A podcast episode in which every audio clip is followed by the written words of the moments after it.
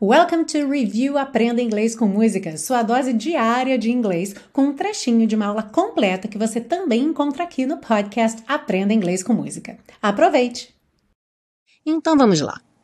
My love, I'll never. Imaginam a L aqui nessa contração do I com will. I'll never find the words. O D do find junta com the. Então, find the words, my love to tell you how I feel my love. Mere words. Aqui dá uma enroladinha na língua mesmo. Lembra que esse R do inglês é o R da porta, com a perna esquerda, sotaque de algumas regiões do Brasil. Então é esse R enrolado que você quer aqui. Mere words.